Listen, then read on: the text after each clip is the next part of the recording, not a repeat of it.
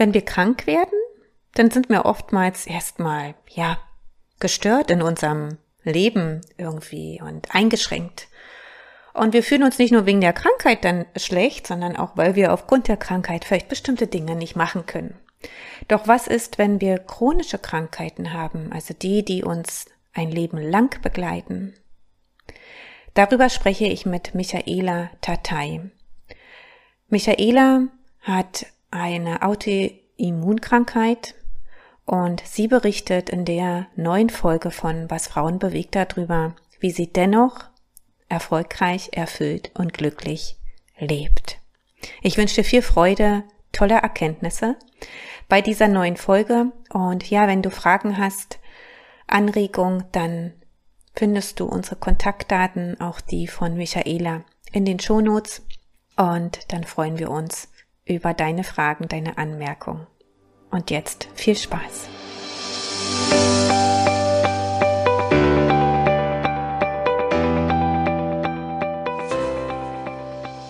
Was Frauen bewegt.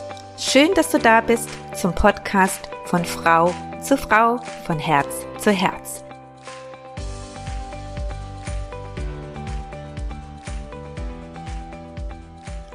Heute habe ich ein ganz besonderes Thema für dich mitgebracht mit der lieben Michaela Tatei. Und zwar geht es ja um unsere Weiblichkeit, um Krankheit, um Aussichten, um Motivation, Inspiration und wie wir dennoch mit Einschränkungen ähm, unser Leben glücklich und erfüllt gestalten können. Ich habe die Michaela kennengelernt über Facebook aus einer ja, in, oder in einer Video-Challenge, in einer Gruppe. Und äh, da ging es darum, dass wir uns auch vorgestellt haben und ich fand das so inspirierend, was äh, ja Michaela über sich erzählt hat, dass ich dachte, sie muss unbedingt hier in unseren Kanal, um ja auch wirklich zu zeigen, was es heißt, trotzdem Frau zu sein, trotz Einschränkungen und glücklich auch zu sein. Hallo Michaela. Hallo Annette, ich freue mich sehr, dass wir jetzt dieses Interview machen und ich finde das ganz toll über die Technik Wien, Berlin, was alles möglich ist. Das stimmt, über die Grenzen hinaus. Und was äh, ja die sozialen Medien auch uns ermöglichen, dass wir ja uns kennenlernen können und austauschen können, das ist echt, echt toll. Ja, Michaela, ähm, du bist alleinerziehende Mama von einem 13-jährigen Sohn und deine Herausforderung begann aber schon im Alter auch von 13, fällt mir jetzt gerade so auf, ne? Und als Teenager, als ähm, ja, Mädchen, Frau werden, allem drum und dran, ähm, hattest du die ähm, das Ereignis, dass dir die Haare ausgegangen sind. Ganz genau, ja. Also es ist ganz, ähm, eigentlich hat es ganz harmlos begonnen. Ich habe am Hinterkopf eine kleine kreisrunde kahle Stelle gehabt, hat meine Mutter beim, beim Haareflechten entdeckt. Ich mhm. habe mir gar nicht viel gedacht dabei. Ähm, es ist aber immer größer geworden, diese Stelle. Und dann haben sich auch bei den, bei den, hinter den Ohren haben sich Stellen gebildet und am Haaransatz da oben. Und die sind so aufeinander zugewachsen, diese kahlen Stellen. Also das hat sich dann rapide verschlechtert. Mhm. Und ähm, hat man damals, also wie bist du damals dann damit umgegangen? Also wie war so der erste Impuls, als, als du das festgestellt hast oder als ihr das beide festgestellt habt? Der, die Mama war ziemlich schockiert. Ich habe das eben gar nicht schlimm gefunden. Mhm. Ähm, als die Flecken dann aber immer größer wurden, ähm, war mir das schon peinlich. Ich konnte es noch kaschieren am Anfang mit den Haaren, dass ich die verbleibenden Haare über die kahlen Stellen gegeben habe. Und ich habe das immer als total temporär angesehen. Ich dachte, naja, das, das vergeht sowieso wieder. Das, das ist jetzt mal so, ja. Mhm. Und es war aber dann äh, genau an meinem 15. Geburtstag, wo meine Mutter gesagt hat, so kannst du nicht mehr aus dem Haus, wir gehen jetzt eine Perücke kaufen. Und das war einer der schlimmsten Tage in meinem Leben. Ich war ein junges Mädel, 15 Jahre, mein Geburtstag war und ich musste mir eine Perücke aussuchen und das war äh, in den 80er Jahren. Das heißt, damals gab es Perücken von zwei Typen, nämlich das Modell Schaufensterpuppe und das Modell alte Frau.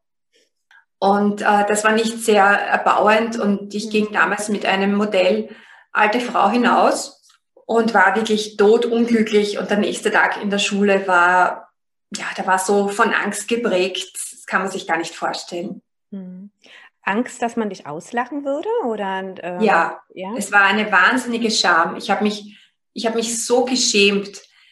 Ich, ich habe mich so ähm, unperfekt und so, so minderwertig gefühlt, ja, weil ich keine Haare habe und weil ich eine Perücke trage. Das war so ein, ja, so, so wirklich, wirklich ein, ein Makel für mich, ja. Mhm. Und hat man dich tatsächlich auch so dann drauf angesprochen in der Schule von anderen Schülern oder äh, Freunden, Bekannten? Eigentlich nicht. Das ist was ziemlich Komisches passiert. Ich meine, ich habe ja von heute auf morgen ganz anders ausgeschaut und jeder hat so getan, als wäre nichts. Mhm. Das war zwar auf der einen Seite erleichternd, weil äh, keine negativen ähm, ja, Sachen gekommen sind, aber dass niemand mich darauf angesprochen hat, ja, und, und jeder so getan hat, ja, ist eh alles in Ordnung. Das hat mich dann in so eine Spirale gebracht. Ähm, ich habe dann jahrelang nicht drüber geredet. Also ich habe immer, ich habe dann auch so getan, als wäre nichts. Ja, ich habe mit niemandem, mit keiner Freundin, mit niemandem drüber gesprochen. Und das war sehr, sehr belastend. Ja. Mhm. Und ähm, bist du zum Arzt gegangen? Also hat man das auch medizinisch abgeklärt, wo das herkam? Oder habt ihr das einfach wirklich nur so entgegengenommen und dann war es das? Also wir haben alles ausprobiert. Ja. Also meine Mutter hat von der Schulmedizin bis zum äh, Akupunkteur, Wunderheiler, sind wir sogar nach Salzburg gefahren. Alles Mögliche haben wir ausprobiert. Es gab schon eine Diagnose, äh, mit der ich wenig anfangen konnte. Ich habe mir auch den Namen ganz lang nicht gemerkt. Also die Diagnose ist auf Deutsch kreisrunder Haarausfall, auf äh, Latein Alopecia areata. Ist eine Autoimmunerkrankung. Die Ursache ist eigentlich unbekannt, wie bei den meisten Autoimmunerkrankungen. Da die Ursache unbekannt ist, gibt es auch keine Heilung, die wirklich garantieren kann, das ist es. Man arbeitet mit Cortison, hm. Ich habe auch äh, Cortisonspritzen in den Kopf bekommen. Mhm. Die Haare sind darauf wieder gewachsen. Mhm. Nur das kann man nicht ewig machen, weil es starke Nebenwirkungen hat. Und nach Absetzen sind die Haare dann richtig, richtig massiv ausgefallen. Das war dann eben auch der Punkt, wo ich dann die Perücke bekommen habe. Ich erinnere mich daran, dass ich in, in meiner äh, Jugendzeit auch jemand hatte in der Clique, also ein, ein, ein, Junge, bei dem das so war. Aber bei dem haben sie damals gesagt, dass es äh, auch stressbedingt ist. Ja. Er hatte wohl viele familiäre Konflikte und bei ihm war es äh, stressbedingt, dass quasi dieser, aber auch so wie du es beschrieben hast, erst kreisrund und dann aber die ganzen Haare verloren hat. Und er hat aber tatsächlich auf no natürlichem Weg seine Haare wiederbekommen. Ja, das ist auch in den meisten Fällen so. Also man sagt, dass rund zwei Prozent äh, aller Menschen an Alopecia areata leiden. Mhm. Man sieht es manchmal bei Männern im, im Bartschatten, ja, wenn die da einen Bartschatten haben, haben die manchmal so eine, eine münzgroße, ganz, ganz glatte Stelle. Ja. Mhm. Ähm, das verschwindet meistens von alleine wieder. Mhm. Auch Friseure berichten, dass sie das oft äh, sehen bei ihren Kunden und Kundinnen äh, in den, in, am Hinterkopf. Ja. Aber es verschwindet von, von alleine bei den meisten. Mhm. Und Stress ist ein Auslöser, kann ein Auslöser sein, ist aber sicher nicht die Ursache. Also das sind zwei Paar Schuhe, sage ich, Stress begünstigt sehr viele Krankheiten, gerade im Autoimmunbereich, aber ist nicht wirklich die Ursache. Mhm. Und tatsächlich war auch ich sehr gestresst. Ich habe unter einer stressigen Familiensituation äh, gelitten. Meine Eltern waren geschieden. Äh, die Frau meines Vaters hat äh, ihr erstes Kind erwartet. Das war für mich ein wahnsinniger Stress. Ähm, ja, ich habe eine Zeckenimpfung bekommen. Das ist auch ein Stress fürs Immunsystem. Dann war ich auch einer Giftsituation ausgesetzt, ja, wo ähm, ja, die Wohnung wurde mit, mit DDT ähm, desinfiziert quasi. Ja. Ähm, das sind alles Stressoren für den Körper, kann bei den einen Menschen was auslösen, aber beim anderen gar nicht. Ja. Mhm. Und äh, könnte sein, dass das noch alles natürlich ähm, den Verlauf halt begünstigt hat bei dir. Und ähm, was meinst du, warum die äh, anderen Mitschüler oder deine Bekannten nie danach gefragt haben? Eine einzige, eine einzige äh, Schulkollegin, mit der ich gar nicht so eng befreundet war und das war wahnsinnig wohltuend. Ja. Ich glaube, dass sie selber nicht wussten, wie man damit umgeht. Mhm. Zum einen, also ich komme noch aus einer Generation, wo wir in der, in der Volksschule, in der Grundschule gelernt haben, wenn man einen, zum Beispiel einen Behinderten auf der Straße sieht, soll man wegschauen. ja, das haben wir so gelernt, ja. Also man soll das ja nicht ansprechen. Mhm. Und ich glaube, das war so ein, ja, so ein Konzept, was wir in unseren Köpfen getragen haben damals, ja, dass man ähm, das am besten nicht anspricht, zum einen. Und zum anderen war das sicher auch meine Ausstrahlung, dass ich doch sehr verklemmt äh, damit umgegangen bin und, und signalisiert habe, bitte nicht, bitte redet nicht mit mir darüber, ich, ich, ich möchte das nicht. Ja. Mhm. Und wie hast du es dann für dich? Also du hast quasi den, den Modus auch gewählt, wegschieben ist nicht da. Ähm, was nicht da ist, ähm, hat auch keine Relevanz. Aber ja. dennoch war es ja da. Also du, du wurdest ja quasi eigentlich jeden Tag äh, aufs Neue mit dem Blick ins Spiegel damit konfrontiert. Ähm, wie bist du dann dennoch irgendwann damit umgegangen, dass du quasi deine Perücke dann abgenommen hast und gesagt hast, okay, ich stehe jetzt dazu und es ist halt so. Was, was hat dir da geholfen? Was hast du da gemacht? Also ich muss sagen, es, es war ein Prozess über viele, viele Jahre. Also es waren tatsächlich über 15 Jahre. Mhm. Äh, es war wirklich eine harte Zeit. Also wenn ich bei einer Freundin übernachtet habe, habe ich natürlich mit der Perücke äh, geschlafen. Ähm, ich habe mir auf meiner Matura-Reise, auf meiner Abi-Reise, ja, habe hab ich mir ein Einzelzimmer als einzige genommen, damit ich in, in Kuba, in dem heißen Land, in der Nacht meine Perücke runtergeben konnte. Ja. Mhm. Also ich habe mir das Leben selber auch sehr schwer gemacht, dadurch, dass ich nicht drüber reden konnte und wollte. Hatte er auch ständig in Angst gelebt, dass mir beim, beim Schwimmen, beim Radfahren oder bei sonstigen Dingen die Perücke runterfällt. Als ich dann ähm, meine erste eigene Wohnung hatte, ähm, da war ein Haus gegenüber und ich habe, bevor ich die Perücke runtergenommen habe in meiner eigenen Wohnung, wo ich allein gewohnt habe, habe ich zuerst die Vorhänge zugezogen, äh, bevor ich das elektrische Licht angeschalten habe, weil ich mich so geschämt habe, es könnte mich gegenüber jemand sehen, dass ich keine Haare habe. Ja? Also es waren schon da waren schon wirklich viele, viele Jahre, wo es mir gar nicht gut ging damit. Ich mochte mich nicht gerne in den Spiegel schauen. Es gab keine Fotos von mir oben ohne, ja. Also es war ganz massiv. Auch in, in Beziehungen mit Männern habe ich ewig lang gebraucht, bis ich mich getraut habe, die Perücke runterzugeben. Und dann ist etwas passiert. Da war ich ähm, knapp 30. Dort, wo ich immer meine Perücken gekauft habe, hat eine Frau, äh, die Jenny Latz, die auch selber betroffen ist und Bücher über das Thema geschrieben hat, eine Lesung gehalten. Und zu dieser Lesung sind noch andere Kundinnen dieses äh, Perückenmachers eingeladen worden, die selber von der Krankheit betroffen waren. Und ich weiß noch, es ist im ersten Bezirk und ich bin dort vor dem Geschäft an dem Abend auf und ab gegangen. Auf der Roten Turmstraße war das ja. Und habe gedacht, ich möchte dort nicht hineingehen, ich, ich will mich dem nicht aussetzen, ich will diese Frauen nicht sehen, das ist sicher alles sehr deprimierend und ich möchte das auf keinen Fall. Und ich bin da eine halbe Stunde auf und ab gegangen und bin demnach dann, also ich bin dann hineingegangen, aber bin dann eben auch zu spät gekommen. Und ich war so überwältigt, wie, wie toll diese Frauen da drinnen waren. Da ist tatsächlich auf der Bühne eine kahle Frau gestanden und hat eine Lesung gehalten. Das, das war für mich, das war für mich wirklich der Wahnsinn. Das war so die Initialzündung. Wow, die schaut ja gar nicht schrecklich aus, ja, die ist ja toll, diese Frau, was die macht, ja. Mhm. Und im Anschluss habe ich dann eben äh, auch Frauen getroffen in meinem Alter, die zum Teil Perücke trugen oder zum Teil Tücher, äh, die, die toll waren, die, ja, die, die wirklich sympathisch waren. Und da habe ich mir gedacht, wow. Und wir haben dann beschlossen, miteinander Kontakt zu halten. Und es haben sich dann auch Freundschaften entwickelt.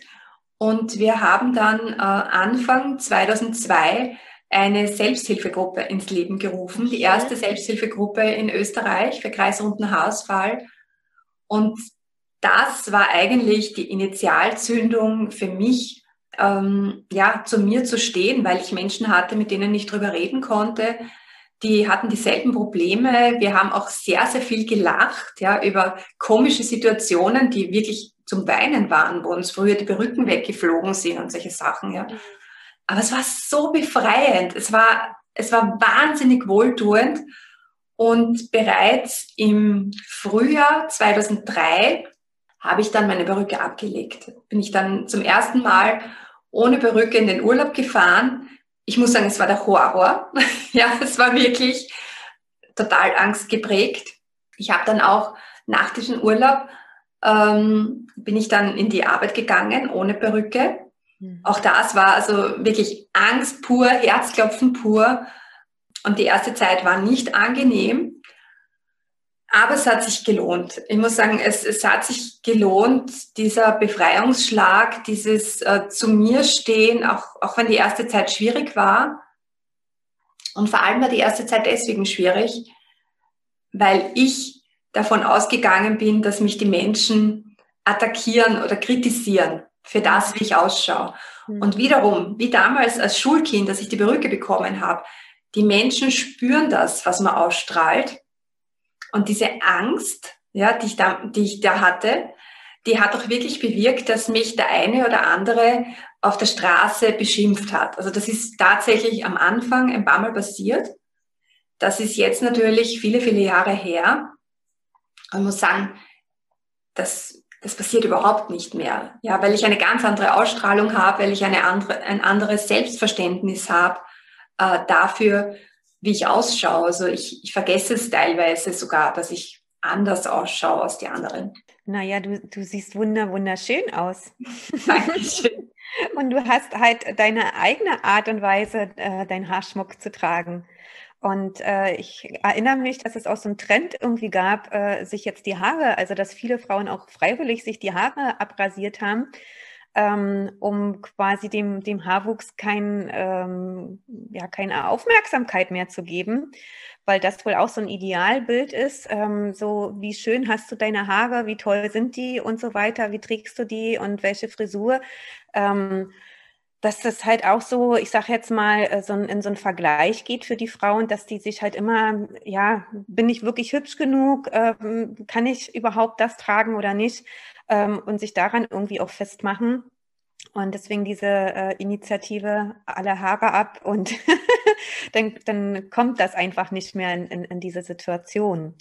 Was ich aber nochmal sehr spannend finde, ist diese, dieses wirklich die, die Angst. Also wie, ähm, wovor hast, hattest du genau Angst? Wirklich vor Ablehnung, vor ähm, oder vor diesem, du machst einen Fehler oder du könntest andere damit überfordern? Also kannst du das beschreiben, was das für eine Angst war?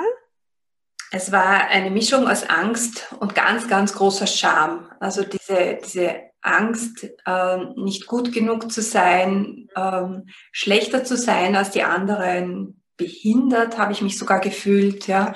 Mhm. Ähm, also einfach nicht vollwertig, gerade als junges Mädchen, mhm. wenn man dabei ist, seine Weiblichkeit zu entdecken, äh, habe ich mich nicht, nicht weiblich genug gefühlt und nicht, äh, nicht schön genug. Ja. Mhm. Also das, das war wirklich eine, eine ganz große Scham vor allem. Und ähm, inwiefern war da deine Mama deine Unterstützung? Meine Mutter war damals selbst überfordert. Also die konnte mich eigentlich nicht wirklich unterstützen. Die hat äh, das getan, was sie tun konnte. Sie hat mich eben zu sehr vielen Ärzten und alternativen äh, Heilern äh, mitgenommen. Ja, das hat alles nichts geholfen. Aber das war ihr Zugang eben äh, oder das mit der Perücke. Äh, aber so richtig äh, umgehen konnte sie auch nicht damit. Das ist, mhm. sie war auch überfordert, ja. Mhm. Selbsthilfegruppe, gibt es die noch? Nein, die haben wir, die haben wir jetzt vor zwei Jahren aufgelöst. Ähm, also es war viele, viele Jahre, haben wir uns wirklich monatlich getroffen, mhm. war sehr, sehr wohltuend. Ich habe auch noch wirklich gute Freundschaften daraus. Aber es, man hat dann gemerkt, mit dem Aufkommen der sozialen Medien ähm, hat die Selbsthilfegruppe auch an Bedeutung verloren. Mhm. Ich bin mittlerweile mit hunderten kahlen Frauen über der ganzen Welt vernetzt. Das ist wunderschön, was es da alles gibt, ja, auf Instagram oder Facebook. Und ähm, es ist nicht mehr ähm, ja, es ist, es, man sieht schon überall diese Frauen. Ja. Ich war in Wien eine der einzigen oder einer der wenigen, die mhm. äh, so herumgegangen sind. Ja. Also das war schon wirklich was Besonderes, dass wir uns äh, physisch wirklich in Wien getroffen haben und uns ausgetauscht haben. Heute braucht man nur Instagram aufmachen und Hashtag Alopecia areata eingeben und man mhm. sieht hunderte, tausende schöne Frauen, die sich eben auch wirklich so zeigen, wie sie sind. Ja. Mhm. Aber es ist schön, ist ja wirklich ganz toll, dass es so eine Entwicklung dann gegeben hat. Ne? Ja. Und ja. das mag man, also es ist so, wenn man damit jetzt nicht in Kontakt ist oder davon nicht betroffen ist, kriegt man das auch gar nicht so mit, dass das wirklich so eine weitläufige Krankheit ist. Ja. So weit verbreitet. Mhm.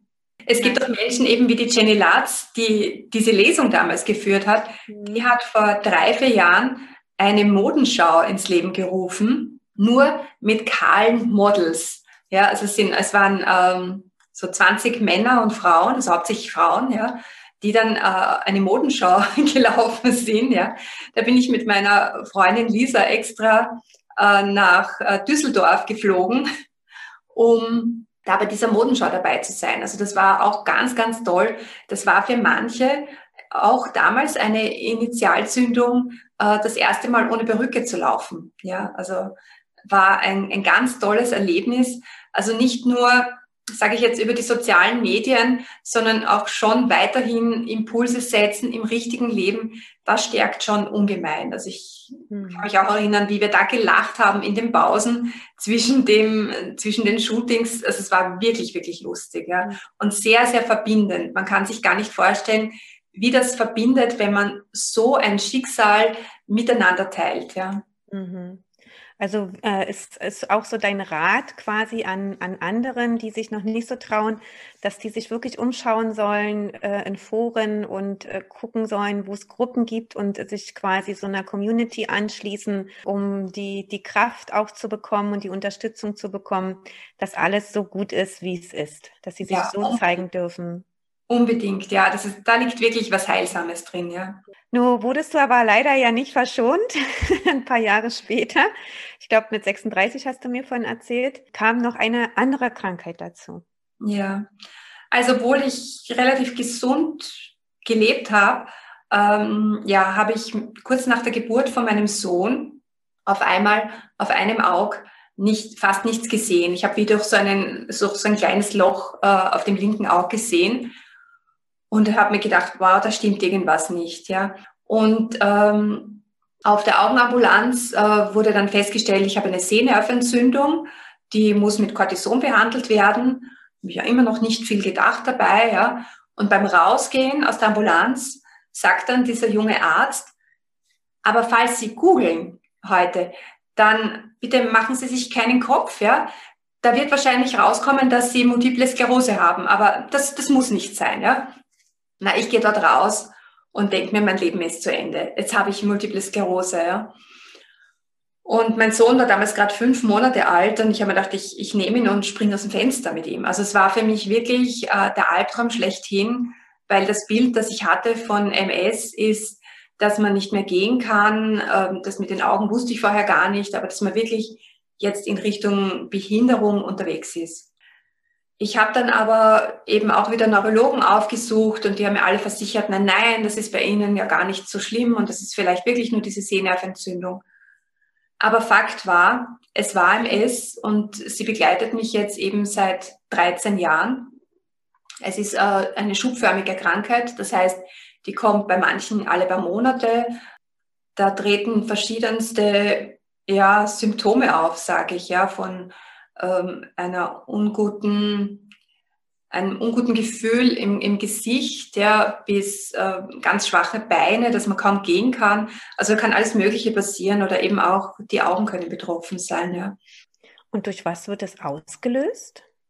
Auch da sagt man eben, Stress kann immer wieder das auslösen. Und da hängt auch wirklich, da ist wirklich ein Zusammenhang da, weil tatsächlich habe ich Schübe immer bekommen, wenn ich gestresst war. Ja. Wie, im Grunde genommen dieselbe Frage, wie, wie hat sich das dann, das ist ja jetzt nun gut, ich weiß gar nicht, fast 15 Jahre auch schon wieder her, ne? Wie, wie hast du gelernt, damit zu leben oder damit umzugehen dann und nicht aus dem Fenster zu springen? Ja, also im Akutfall habe ich natürlich äh, auf die Schulmedizin zurückgegriffen, ja, und bin mal behandelt worden mit Cortison. Aber in den, in den Phasen dazwischen, zwischen Schüben, habe ich versucht, mich zu informieren. Ich habe alles Mögliche gelesen, habe ähm, oder war überzeugt, ja, dass ich auch mit meiner Lebensweise sehr, sehr viel beeinflussen kann. Ich habe dann alle möglichen Ernährungsformen ausprobiert, ja, was sehr, äh, sehr natürlich passiert, also sehr viel Grünes, sehr viel Frisches, biologisch sowieso, ja. Äh, angefangen hatte ich mit der Ernährung nach Dr. Brucker, die hat mir wahnsinnig gut getan. Habe auch äh, Milchprodukte dann aufgehört äh, zu essen. Ähm, Vegetarierin war ich sowieso schon seit über 20 Jahren. Also das äh, hat mich dann noch zusätzlich sehr gestärkt und ich habe das sehr, sehr gut beeinflussen können. Habe aber gemerkt, wenn ich Stress von außen habe, dass ähm, dann eben Schübe auftreten. Ja. Also immer wenn ich, wenn ich sehr stressige Situationen hatte, mhm. dann ähm, hat es mich erwischt. Mhm. Und wie lange dauern dann solche äh, Schübe an? Ähm, die Schübe können sehr, sehr lang andauern, also oft über, über Wochen. Ja. Deswegen, und deswegen rät eben die Schulmedizin, dass man das mit Cortison behandelt, damit keine Narben im Nervengewebe zurückbleiben und keine Schädigungen bleiben. Also diese, da war nicht nur dieses, dieses Unwohlsein auf der einen Seite, da war auch immer dieses, dieses Damoklesschwert oder diese Angst eben, es könnte was zurückbleiben. Mhm. Das ist das enorm Belastende an der MS. Also es ist nicht das momentane Unwohlsein, ja, der Symptome, sondern diese, diese Angst, es könnte wirklich, ähm, ja, eine Behinderung zurückbleiben oder die Symptome verschwinden gar nie. Wenn man, ja, wenn man eine Erkältung hat, weiß man, die, die geht wieder weg oder wenn man ein Gipsbein hat, ne, man weiß, das heilt wieder. Aber bei der MS ist es immer so, steht das so im Raum, ja, wer weiß, ob die Symptome wieder verschwinden, ja. Das ist das, was zusätzlich sehr, sehr stresst und sehr ängstigt auch bei dieser Krankheit. Und in, den, in der Zeit, wie machst du es dann mit deinem Sohn oder wie geht dein Sohn damit um? Wie habt, hast du ihm das erklärt? Seid ihr da in der Kommunikation? Und wie, wie ist das in den Zeiten, wo so vielleicht akute Schübe sind? Wie, ähm, ja, wie, wie gehst also auch als Mutter, ich könnte mir vorstellen, dass du auch so immer in diesem Konflikt bist und auch in diesen Gedankenschleifen und natürlich auch die Angst, was ist, wenn ich jetzt ausfalle, was wird dann mit meinem Sohn, wer kümmert sich, dieses und jenes. Wie, wie machst du das? Also ich hatte nur einen so ganz, ganz schlimmen Schub. Mhm. Da war mein Sohn zwei. Da bin ich über zwei Wochen im Krankenhaus gelegen. Also da konnte ich mich auch kaum bewegen, konnte nicht gehen. Ja. Ähm, das war sicher sehr dramatisch für meinen Sohn, weil äh, da auch gerade ähm, die Scheidung von seinem Vater war. Mhm. Also er hatte da quasi ja wirklich sicher Verlust, Verlustängste große. Das war aber das einzige Mal, dass ich tatsächlich im Spital war. Ich habe das sonst immer ambulant äh, behandelt. Ja. Er hat nicht viel mitbekommen, dass ich, dass ich ausfalle in dem Sinn. Und ich bin aber sehr, sehr früh dazu übergegangen, mit ihm drüber zu reden. Mhm. Also ich dachte, es ist gescheiter, ich sage ihm, wie es ist und gehe damit locker um. Eigentlich hat er mich draufgebracht, muss ich sagen, weil ich habe ähm, ab und zu zum Fortgehen habe ich eine Perücke aufgesetzt. Und das mochte der kleine Knirps gar nicht. Ja? Der sagt immer, Mama, das bist nicht du, du bist verkleidet, du schaust so verkleidet aus, du bist viel schöner mit Glatze. Das hat mein kleiner Sohn gesagt. Ja? Und da sieht man schon, wie Kinder damit umgehen, wie natürlich die mit, mit Krankheit oder mit, mit Anderssein umgehen. Für die ist das normal. Für meinen Sohn war es komplett normal, dass ich keine Haare habe. Mhm. Und dann dachte ich, wenn ich es immer sag und erkläre, wird es für ihn auch komplett normal sein, dass ich MS habe. Mhm. Und so war es auch. Also als er dann alt genug war, habe ich ihm das erzählt und ähm, habe auch gesagt, ja, das ist eine Krankheit, die, die man damit in Verbindung bringt, äh, dass man im Rollstuhl sitzt. Aber ich tue alles dafür, dass ich es nicht, dass es nicht so weit kommt Und sollte es trotzdem so weit kommen, werde ich einen Weg finden, damit umzugehen. Ja? Und ich denke, das ist der gescheitere Ansatz, die Kinder damit einzubeziehen, sie spüren zu lassen, dass nicht alles im Leben perfekt ist, wie man mit solchen Herausforderungen überhaupt umgeht und dass, ja, dass es für alles irgendwie eine Lösung gibt und dass vieles sich da oben abspielt, wie wir damit umgehen. Und hast du da auch eine Gruppe, an die du dich dann angeschlossen hast? Oder wie, wenn jetzt irgendwie was ist, mit wem tauschst du dich dazu aus und, und wer ist da deine Bezugsperson? Ähm, ich habe nur ein einziges Mal mich mit einer jungen Frau getroffen, die eine Selbsthilfegruppe leitet in Wien. Mhm. Ähm, war, mir war aber klar von Anfang an, ich will da nicht in eine Selbsthilfegruppe gehen, weil ich ähm, das Bild hatte, dass da vielleicht zu viel gejammert wird und dass, dass ich mit zu negativen Menschen konfrontiert werde. Ja. Ich habe doch ein paar Betroffene bei meiner Neurologin kennengelernt und da habe ich mir immer gedacht, boah, da liegen Welten zwischen mir und ihnen und zwar jetzt nicht nur im Grad der Behinderung, sondern äh, wirklich im Mindset. Ja, dieses, dieses, äh, ich bin jetzt Opfer der Umstände. Und mit solchen ja, Betroffenen wollte ich eher nichts zu tun haben aus purem Selbstschutz. Du hast ja da schon die Abgrenzung dann gesucht, auch für dich selber und auch geguckt, wirklich dich auch ähm, mit dem Krankheitsverlauf quasi auch ein bisschen auseinandergesetzt, um zu schauen, was kannst du alternativ tun, das halt wirklich ähm, ja damit leben zu können. Genau. Und ich habe für mich eben herausgefunden, wenn ich, äh, wenn ich auf mein Stressmanagement achte, meine Ernährung achte, ja, ein, ein wirklich gutes Wasser trinke, ja, ja, vor allem auf meine Gedanken positiv affirmiere, ja, habe ich es so in der Hand, ich kann es mit meiner Lebensweise so beeinflussen, wie es mir geht. Mhm. Ich kriege die Krankheit vielleicht nicht komplett weg, aber ich kann dazu beitragen, dass die Schübe seltener kommen oder nicht so stark auftreten. Ja? Also ich kann schon ganz, ganz viel beeinflussen. Und selbst wenn ich einen Schub habe, wenn es mir schlecht geht, wenn ich Cortison brauche, auch dann kann ich immer noch beeinflussen, wie es mir geht, indem ich auf meine Gedanken achte. Ja, dass ich sage, ah, was will mir jetzt dieser Schub wieder, wieder erzählen? Ja, warum, warum habe ich den jetzt? Aber nicht im negativen Sinn, nicht in dieser Opferhaltung, in diesem Warum, sondern was, was kann ich daraus lernen? Was kann ich jetzt noch verbessern? Ja, diese, diese Haltung hat mich schon sehr vorwärts gebracht die hat mich dann auch dazu geführt, dass ich äh, 2017 äh, selbst eine Facebook-Seite und eine Instagram-Seite gegründet habe, die ich tatsächlich die Lebensweise nenne, wo ich auch mit sehr vielen Leuten, vor allem über Insta, äh, vernetzt bin, die auch äh, Autoimmunerkrankungen haben, aber vor allem eben MS. Und da gibt es so viele wunderbare positive Menschen, die so nach, nach außen gehen und die eben wirklich Großteil sehr, sehr auf die Ernährung achtet, äh, auf, ja, auf positive Gedanken, meditieren, äh, ja, einige haben Bücher geschrieben. Also es ist, das ist wirklich äh, sehr, sehr berührend, welche großartige Menschen es da draußen gibt und die man heutzutage so leicht findet über diese Medien, ja. Ja, ja. Gibt es etwas, was du in deinem Leben noch bewegen möchtest, entweder für dich oder für andere? Ja, ich möchte, ich möchte anderen Menschen zeigen, schau, es ist nicht der Weltuntergang, wenn du jetzt einen körperlichen Makel hast, ja, der ja die Schönheit betrifft oder eine Einschränkung ist, weil man jetzt weniger gut gehen kann oder Schmerzen hat oder was immer es, es einem belastet. Ja. Mhm. Man kann zum einen sehr viel dazu beitragen, dass äh, die Symptome nicht so stark sind. Aber man kann eben auch mit seiner geistigen Haltung, mit seiner Einstellung einen, einen inneren Frieden schaffen, dass man diese Krankheit nicht als den Weltuntergang sieht, sondern als, ja, als, als Tatsache, die man lernt anzunehmen.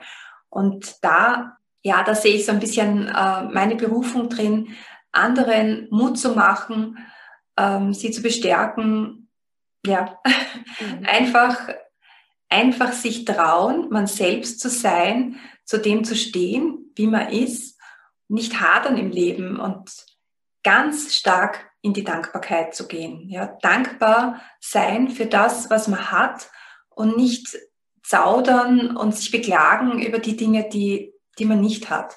Hm. Da, da sagst du was wirklich ganz, ganz Wichtiges, weil wir haben ja alle irgendwie Makel und äh, ja, oder irgendwas, was vielleicht besser sein könnte oder bei dem anderen besser ist. Aber letztendlich das gehört ja zu uns. Und das ist, ich glaube, so wichtig, dass wir aus diesem Vergleich auch mit anderen rauskommen und wirklich schauen, dass ja trotzdem das Leben und, und du bist ja auch ein bestes Beispiel dafür, trotzdem gestaltbar ist. Ja, es ist ja, man kann ja trotzdem äh, viele Dinge machen. Kann man da dann quasi auch mit dir einfach in den Kontakt treten? Würdest du dafür, stehst du dafür zur Verfügung, dass man da einfach sich dann mit dir austauscht? Ja, natürlich. Mhm. Also über Facebook die Lebensweise, auf Instagram auch heiße ich auch die Lebensweise, findet man mich sehr leicht, ja. Mhm. Und ich, ich finde es auch schön, eben diese Vernetzung. Man kann sich gegenseitig Mut machen und ähm, ja, weiß, man ist nicht alleine damit, ja. Ja. Und es gibt so viele, ich habe, ich glaube, letztens auch erst äh, irgendwo wieder diesen Spruch äh, gelesen, dass es eben äh, nichts Perfektes gibt, ja. Also im Leben wird es immer Unperfektheit geben. Und ähm, es gibt so viele auch, ich sag jetzt mal, ähm, Krankheiten, wo Menschen das bewusst auch äh, verstecken, ob es die Magersucht ist, ja, zum Beispiel. Ähm, und dass es da auch ganz, ganz viele Fälle gibt, wo einfach auch nicht drüber gesprochen wird, so wie du damals. Aber was würdest du jetzt zum Beispiel jungen Mädels raten, die in so einer Situation sind? Aus jetzt, äh, klar, aus jetziger Sicht ist, du bist Erwachsener, aber dennoch ist es vielleicht auch ein, wirklich ein, ein Mut machen oder eine Aufforderung auch dazu, auch den Müttern gegenüber, weil ich kann das nachvollziehen, auch mit dieser Überforderung. Ähm, ich hatte ein, also in, in, in, zu einer anderen äh, Krankheit mit meiner Tochter auch ähnliches, wo ich mir auch so hilflos vorkam, wo ich, ja, du hast ja dieses Bedürfnis, du möchtest für dein Kind da sein und, und weißt aber gar nicht, wie du damit umgehen sollst dass es vielleicht auch eine Hilfe für die Eltern sein kann. Also mich haben ja sehr viele Eltern noch angerufen. Mhm. Meine Tochter hat jetzt ähm, Haarausfall, wie soll ich damit umgehen, was soll ich machen? Ja? Äh, wo kann ich die beste Perücke kaufen? Ja? Äh, gleich diese Fragen. Und mein Rat war immer, nimm sie so an, wie sie ist. Mhm. Dann war die nächste Frage, gibt es einen Vater? Ja. Er soll ihr täglich sagen, wie wunderschön sie ist. Ja, dass sie dieses Selbstbild entwickelt, sie ist schön, egal ob sie da jetzt Haare hat ja, oder nicht. Das ist, auf das kommt es nicht an. Ja. Es kommt auf, auf so viel mehr an. Schönheit ist viel, viel mehr, ob wir Haare oder, oder Wimpern haben. Ja. Also das, ähm, das, das macht es nicht aus. Und äh, es ist nicht immer automatisch gesagt, wenn man jetzt Haarausfall hat, dass man eine Perücke aufsetzen muss. Man hat so viele andere Möglichkeiten heutzutage. Ja? Also das ist schon mal mein Appell an, an, die, an die Eltern von betroffenen Kindern. Ja?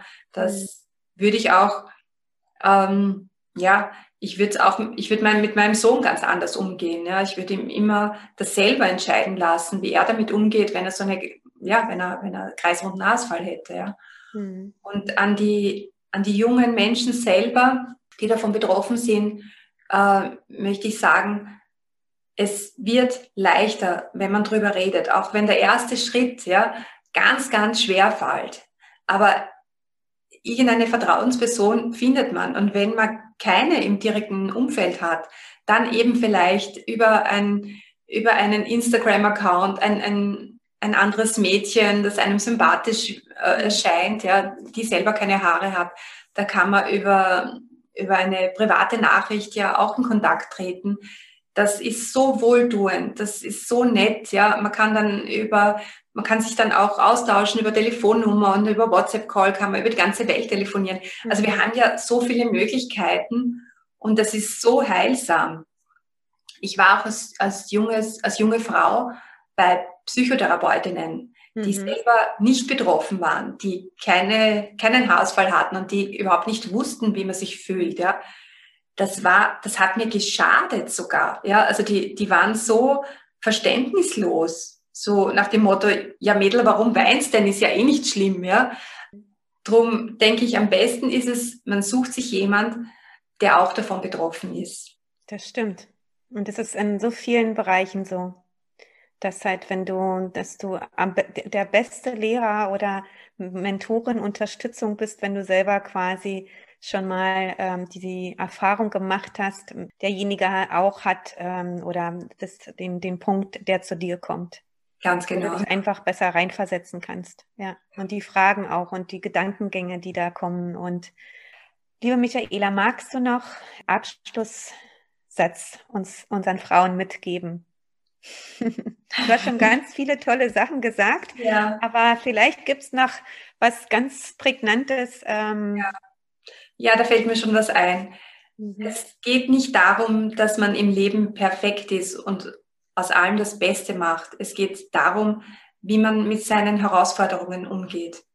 Und wer seine Schwächen zeigt, der zeigt auch seine Stärke. Ich freue mich wirklich sehr, dass wir in dieses Gespräch gegangen sind und dass du so offen darüber redest. Und danke, Michaela, für deine Arbeit, für dein Sein, für deinen Weg, für alles, was du schon, ja, gemeistert hast und immer noch als Vorbild. Natürlich noch viel, viel mehr mit deinen Lebenserfahrungen Danke, lieber Annette. Das war sehr, sehr schön. Ich freue mich, dass wir uns kennengelernt haben, eben auch über die Medien. Ja. Ähm, und ich hoffe, dass wir uns auch im richtigen Leben bald begegnen. Das war wieder eine Folge von Was Frauen bewegt, dein Kanal von Frauen für Frauen über Themen, die uns als Frau bewegen. Wenn dir diese Folge gefallen hat und du mehr Impulse möchtest, dann trag dich gerne in meinen Impulsletter ein. Den Link dazu findest du in den Show Notes. Und dann möchte ich gerne die Gelegenheit nutzen, dich einzuladen auf eine kleine Reise, auf eine Auszeit, auf eine ganz spannende Auszeit unter Frauen im August 2022.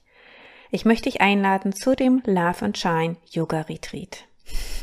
Wir wohnen auf einer kleinen Finca ganz privat und genießen unseren Luxus des Seins. Alle Informationen dazu findest du ebenfalls in den Show Notes. Und dann freue ich mich auf das nächste Mal. Deine Annette Ayasaya.